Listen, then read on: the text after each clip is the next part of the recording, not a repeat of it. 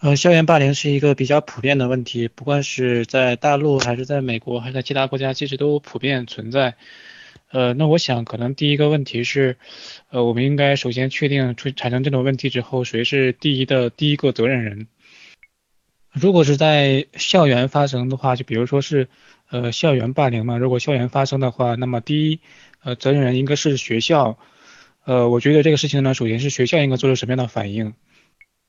最近呢，大陆正好出了一部相关的法律啊，这个对，嗯，相关的处理方式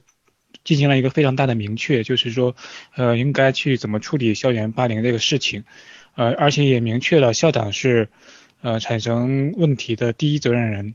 呃，他的那个范围非常广泛，就是说，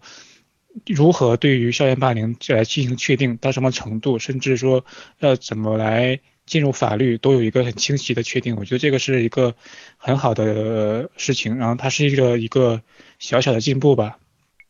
当然，中国的法律它也有其他的问题，比如说它对于少年呃劳教所的这种处理方式仍然是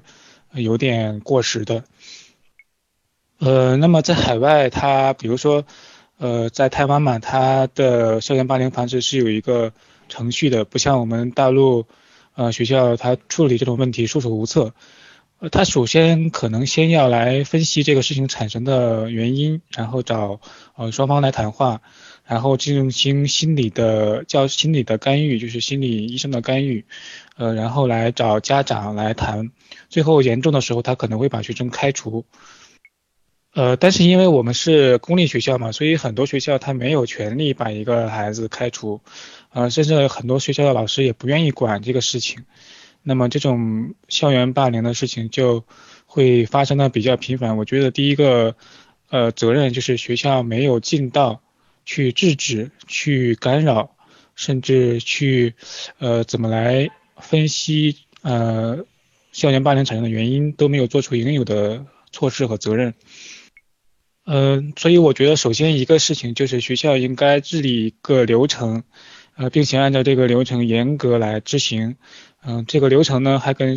中国的相关法律能够结合，嗯，从而去有效的去制止这个校园霸凌的事情。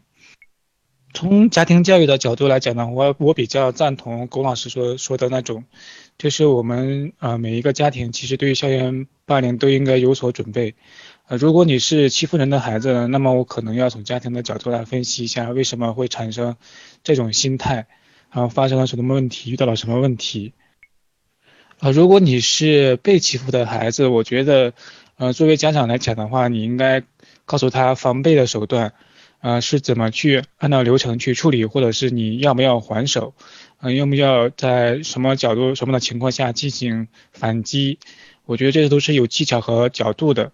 呃，这个情况我们嗯，家庭应该尽到责任，或者是说啊，有责任的人、有能力的人，比如说像好多很好的老师，如果你处理这种方式比较熟练或者比较有经验的话，甚至可以出一本书啊来介绍这个情况。呃，最重要的一个就是社会环境的影响啊，我觉得呃，在很多地区，它的社会环境就非常复杂啊，贫富差距很大。嗯，然后呢，就是各种社会的矛盾层出不穷，暴力也很多。那么这种情况下，不太可能孩子不受到影响。所以我想，呃，从这个角度来讲，它可能也是一个综合的社会问题。想去解决校园里霸凌的问题，就不单单是校园本身的一个处理。呃，遇到这种比较艰难的问题，就是比较多的多发的地区的这种校园霸凌的问题，我想的话，就是一个。大家一起去努力才能解决的事情，单纯从某一个角度用运用强迫的法律，或者是运用呃一种什么样的流程，其实未必能够起到最好的效果。